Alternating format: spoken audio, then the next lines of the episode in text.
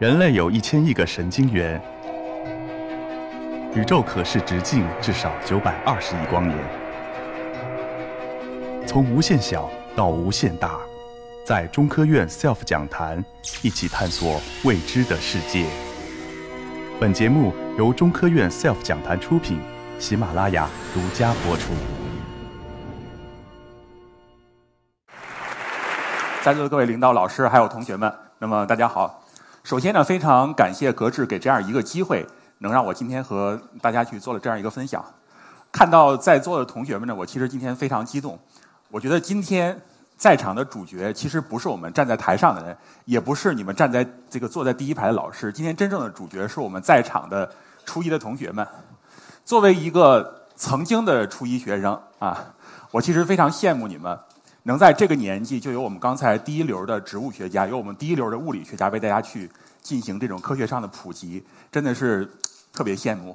那么作为我来说呢，我不是个植物学家，我也不是个科学家，我是一个很普通的科学爱好者啊。当然，同时我也是一个摄影爱好者。所以今天呢，我们介绍的主题就是科学摄影，这两个平时很少会放在一起的概念，我们看看它到底能擦出什么样的火花。好，从我们封面这一张图看起，这张照片大家看，这是我们北京，就是我们每天生活的这个北京城。大家能认出来这是北京的什么位置吗？我听见有人已经喊出正确答案啊！这是我们北京的长安街。这张照片呢，我把它称作叫长安街悬日。我们看早晨一轮太阳从长安街的远方升起来，是吧？非常的美，非常的壮观。那么这也是国内第一张这种城市悬日的作品。在拍出来它之后呢，很多人都非常喜欢它。我有一个朋友，他是新华社的一个资深记者，他跟我说：“说海英，这照片你是在哪儿拍的？赶紧告诉我，我明天想去再拍一张。”我说：“地方我可以告诉你，但是明天你拍不着。”他就很不服气：“凭什么你能拍着，我拍不着，是吧？”我跟他说呢：“其实每年你只有在两天的时间才能拍到这个长安街全日的景观。大家知道为什么吗？”我们平常说太阳东升西落是吧？那我请问大家，太阳是不是每天都从正东升起，正西落下呢？不是吧？不是吧？每年只有两个时间段，就是三月底的春分和九月底的秋分，太阳是从正东升起，正西落下的。我们现在这半年，冬天这半年，大家注意观察的话，太阳从哪个方向升起？东南还是东北？好，那我们留一个作业啊，这个替老师们留一个课后作业，请大家今天下午就观察一下太阳是从西边的西南还是西北落下去的。明天早晨观察一下太阳是从东南还是东北升起来的。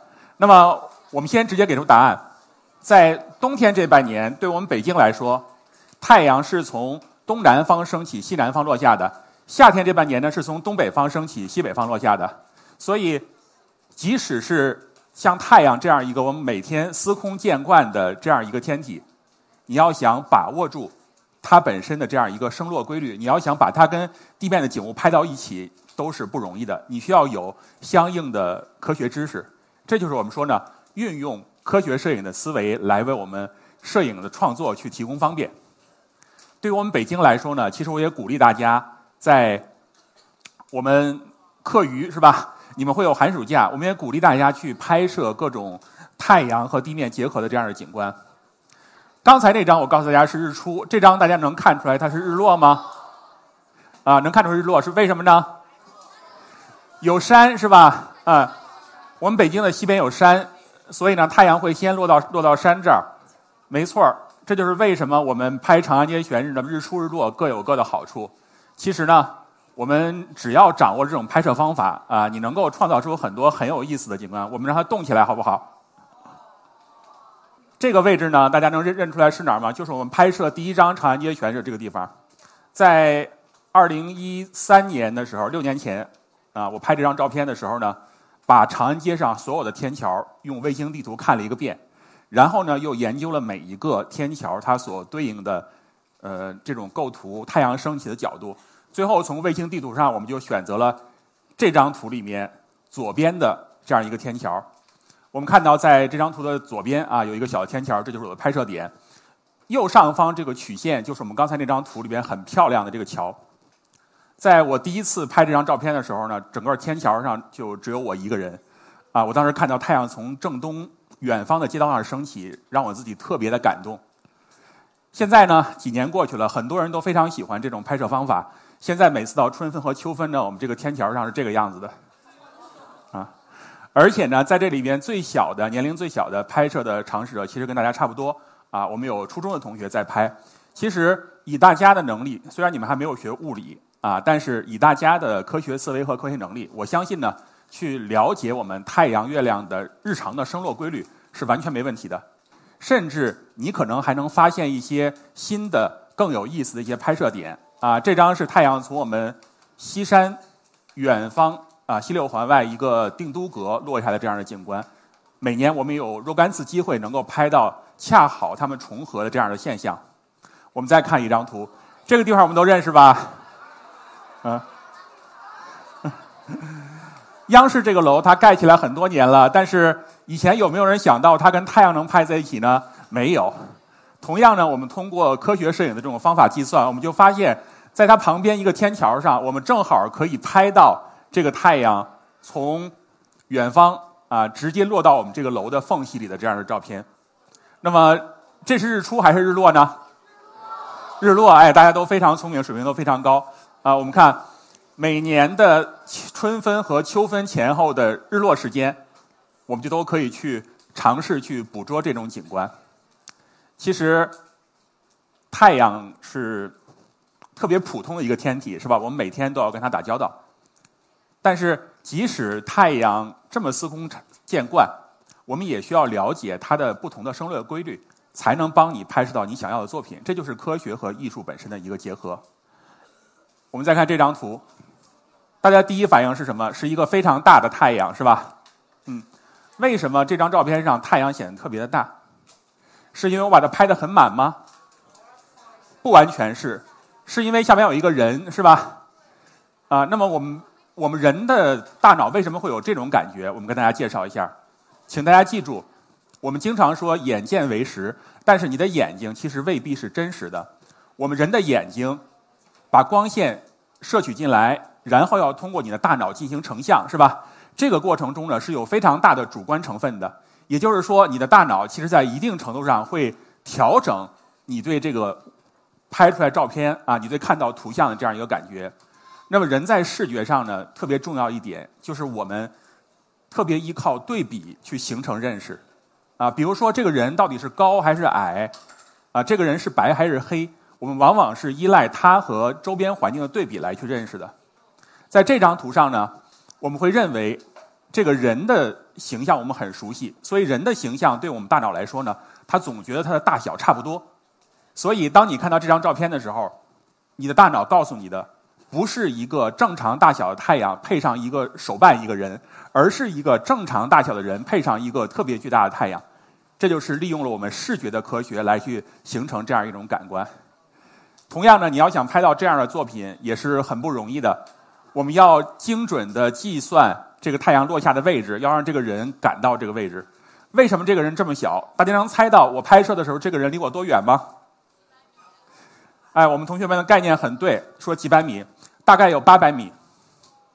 八百米外，这个人就会显得非常的小，我们就趁着太阳特别的巨大。后来这一组照片呢，就成了中国国家地理杂志那一年一个特别有意思的一个封面照片。我们在这个同样的场景呢，还拍了很多有意思的图啊，大家看看我们这个封面上的这个同学啊，他也非常的辛苦，被我们指挥跑到了八百米之外，不断的在做各种各样的动作。大家注意啊，太阳如果它在天上的时候，你是不太容易察觉到它的运动的。但是我们要跟大家说，太阳、月亮它们其实动得很快，啊，这个动来自于我们地球本身的自转。那么动得有多快呢？太阳走过自己的一个直径啊，它挪一个太阳这么远，需要多长时间呢？两分钟。所以只需要两分钟时间，太阳就会走一个自己的直径。啊，那么为什么是两分钟？大家回去可以算一下，我们留一个小的课后作业啊。我们看这种照片里面，所以。这个太阳只要两分钟它就落下去了，也就是我们拍摄这种照片的窗口其实非常短，只有三四分钟的时间你可以用来拍摄这样的照片啊。那么大家知道我怎么去指挥这个人去做各种各样的啊，等等。哎呀，我们现在的小朋友们真是了不得，这个卖关子都没法卖了，是吧？对讲机，我的手里拿着一个对讲机，他的脚底下扔着一个对讲机，我用这个对讲机不断的招呼他啊，向左一点，向右一点，跳，做各种各样的动作，就会产生这样的这种效果啊。我们看这个照片有什么神秘吗？没有，就是人和太阳。但是你有科学的思维，你有科学的素养，你就能把它们拍到一起，去创造出这种很有意思的这样的这种景色。我们刚才说，人的视觉依靠对比来去呈现，所以你如果想把一个太阳或者月亮表现的很大，那就怎么样呢？那就让前景尽可能的小。啊，我们看这两张图，其实和太阳比较的是同一个建筑，但是呢，左边这个距离六公里拍的，右边这个距离三十五公里拍的，我们就会觉得右边这个楼特别的小，这个太阳的特别的巨大。这就是我们说的呢。人的视觉是非常依靠对比去形成感受的，你的大脑是依靠对比来告诉你什么是大，什么是小的。怎么样去进行拍摄呢？我们给大家介绍一个非常简单的法则啊，叫一百二十倍法则。什么意思？比如说，我们有一位同学啊，他虽然才初一，但他长得比较高，他已经长到两米了啊。我们为了算起来简单，是吧？假设我们一位两米高的同学，那么我如果想把这个两米高的同学拍的跟太阳一样大，我需要离他多远呢？乘以一百二十就可以了，两百四十米，啊，你用这个方法，我们可以去算一个楼、一个汽车或者是一座山都可以，只要你离开这个物体的距离是它高度的大概一百二十倍，它拍出来就和太阳、月亮的大小是差不多的。为什么是一百二十啊？这是一个近似值，大家如果有了最初级的三角函数的概念，也是可以算出来的。好，运用这种方法，我们就可以进行很多的拍摄。这个亭子大家认识吗？这是景山公园的万春亭啊，就是在故宫后边这个。我们拍它不是在景山公园，我们是事先计算好了。二零一九年年初有一次日偏食，我们在北海公园的北海的海边用长焦镜头可以拍到这样的画面啊，甚至呢，我们还可以拍到飞机和太阳在一起的，包括让它动起来的啊这样的照片。类似的这种拍摄方法，我们还可以用在月亮上。请大家再看这个图动起来的效果，月亮在不断的升起来，是吧？那么下面的建筑我们都认识，是北京的 CBD，啊，我们把它拼成这样一组照片大家有没有发现这组照片上的 CBD 看起来和我们平常感觉的不太一样？为什么不太一样呢？你可能又说不出来。啊，我提醒大家。这组照片呢是距离非常远拍摄的，有多远呢？二十五公里。我在 CBD 二十五公里以外拍摄的这组照片，这是去年的五月，当时北京有几天连续的大风，大风之后的天气是最为通透的。这天呢又正好赶上满月，所以呢我就在想，能不能找到一个位置，把满月啊和 CBD 拍到一起。后来呢，我就计算了这个满月是从哪个方向升起来的，大概它从东偏南二十度左右的方向升起来。那么我就沿着反方向去找，我在什么位置能够找到既能看到 CBD，又能让满月从它背后升起来这样的角度呢？算来算去，最后找到了一个地方，香山。所以呢，我就开车去了香山啊，在香山上一个非常偏僻的路段，最后找到了这样一个角度。当我到达这个位置的时候，整个北京城就在我的眼前打开了啊！那天天气特别的通透，二十五公里以外的 CBD 就像在眼前一样。那么满月升起来，我就拍了这组照片，我自己也是很感动的。其实，同样在我们日常生活的这样的城市里边，有很多的美丽的景色，有很多的科学知识，是我们身边其实触手可及的。对于我来说呢，呃，我比大家年长很多了。这个在前些年呢，走过。全世界所有的七大洲、四大洋和南北极，啊，虽然去过这么多地方，但我仍然认为我自己的根还在中国，还在北京。我仍然觉得我们北京身边，你不用去走很远，在你的日常的周围，就有很多美去值得你去表现，去值得你去挖掘。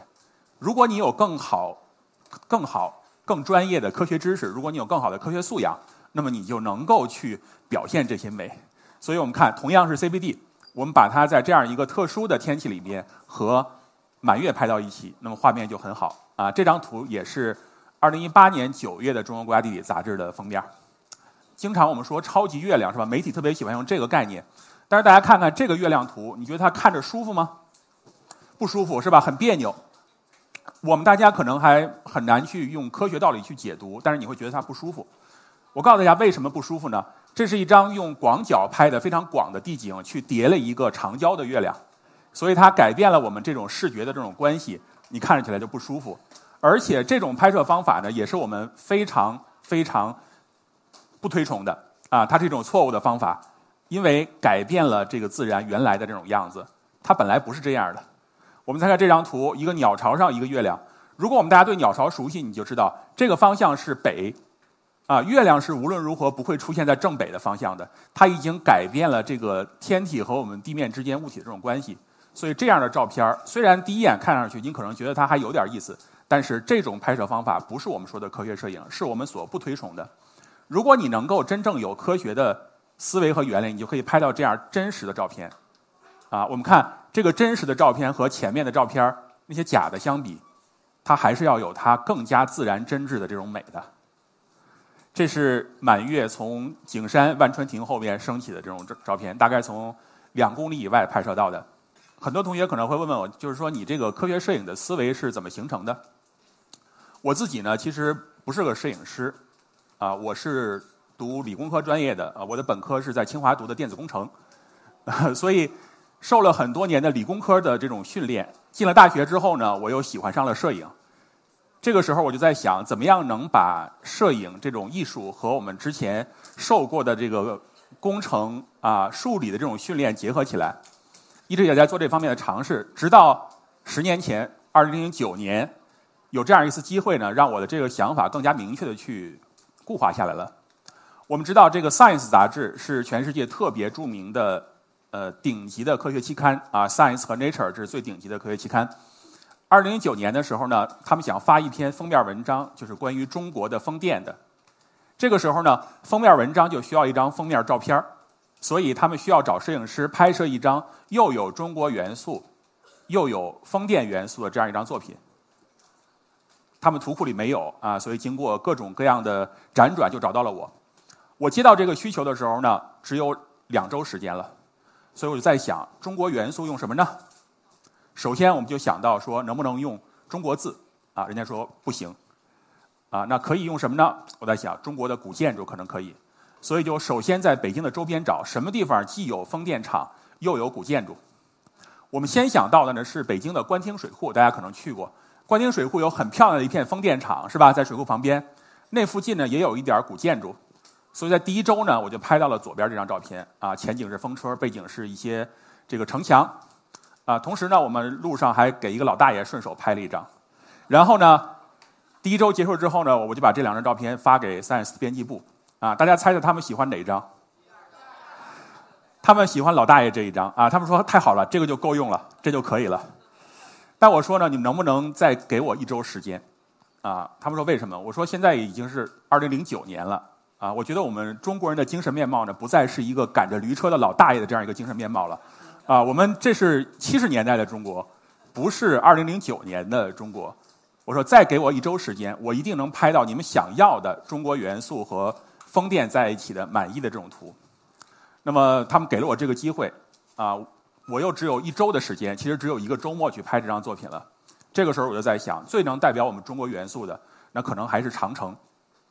啊，当然龙也可以代表，但是这个太不好找了，是吧？所以我就想尽各种办法去看什么地方能有长城和风电的这种结合。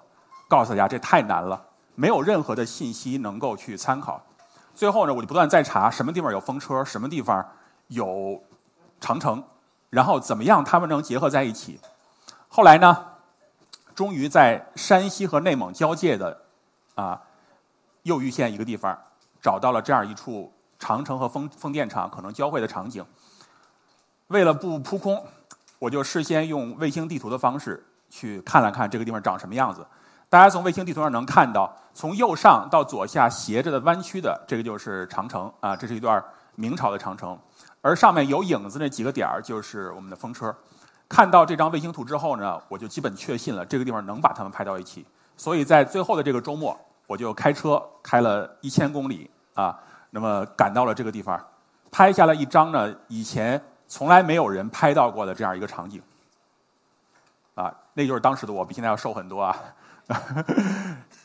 这个事情给我一个呃特别强烈的这样一种冲击，就是以前我们拍照片啊，以前我们说玩摄影，很多人都说我们要等，我们要碰，但实际上不是的。如果你有科学知识，你有科学方法，你可以把以前需要等、需要碰的这些机缘巧合的影像，变成一个你自己能够去主动的把握、主动的去创造的这样一种影像。这就是我们现在说的科学摄影的这样一个思维。所以，如果我们要总结一下什么是科学摄影呢？就是用科学的方法去指导摄影。同时呢，你拍到的这个照片就像我们说的长安街悬日，它又可以成为科学本身一个非常好的传播工具。啊，这就是我们说的科学摄影。我现在特别喜欢它的一个原因。那么，科学摄影呢，能带给你很多很多的不一样的这种认识。啊，比如看这张图，这个呢是在某一次夏天的雨后，啊，我迅速冲到西六环外，就潭柘寺附近，咱们有一个定都峰，啊，这儿视野非常好。雨后，我迅速的开车上去，就拍到了这张图。大家看看，这张图是从西六环向东北方向拍，是吧？我们能看到这个奥林匹克观景塔，能看到盘古，但是我们可能不太习惯的是，为什么东北方向还有山呢？我们都知道北京的山在西边，但为什么北京的东北我们又看到了山呢？我告诉大家，这张照片最远最远处的这些楼已经到了咱们北京的平谷，啊，我们已经隔着整个北京城拍到了平谷的山。从这个照片上，我们能看到很多元素，比如这个我们截了一个局部，这个画面里边其实有一些就在我们身边的东西，比如大家看中间偏右下有一个塔，能看到吗？蓝色的地方有一个塔，这是哪个塔？这就是我们北大未名湖旁的这个博雅塔啊，我们能看得很清楚。我们再看，沿着这个盘古往远处看，那个山里的楼是平谷，然后再往远呢，山上有一些线条，大家能看到吗？这个线条是什么？是长城，是哪儿的长城呢？是天津蓟县的黄崖关长城。啊，我们的视野已经穿过了整个北京城，拍到了天津的长城，整个画面的这个清晰度。啊，非常高，整个画面视野最远处离我的拍摄点大概有一百六十公里，所以《中国地理》杂志呢称它为是北京历史上能见度最高的一张照片为什么我能把握住这个机会呢？就是因为我们选在了一个雨后空气最为通透的这样一个时间段。那个时候，北京的 PM 二点五大概只有二和三的这样一个水平，啊，所以它的空气的通透度非常的好。那么这也告诉大家，如果你想拍摄这种。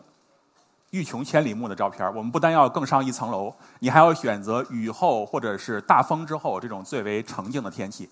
这些呢，都是科学摄影啊带给我们的这种思维。科学摄影呢，能帮我们去拍到很漂亮的银河啊。这张照片呢，是在河北张家口拍的。右边的最远处的亮着光的，就是两百二十公里外的我们的北京城。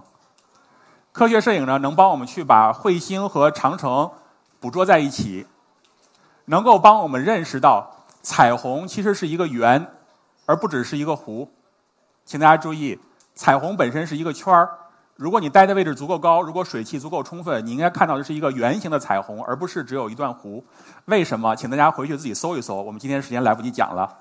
科学摄影呢，能够帮你去把握啊水面里面去倒映的这些星轨，能够帮你去拍摄到最美的。日月星空的变化，这是我在北极的索尔巴群岛拍摄的日全食。当时为了拍摄这个日全食，我们在冰原上背着重装徒步了三个小时啊，才找到一个合适的这样一个拍摄点。那么科学摄影呢，可以帮你去拍摄到特别美的流星雨。这是我们每年夏天的英仙座流星雨，它正好从银河里面辐射出来。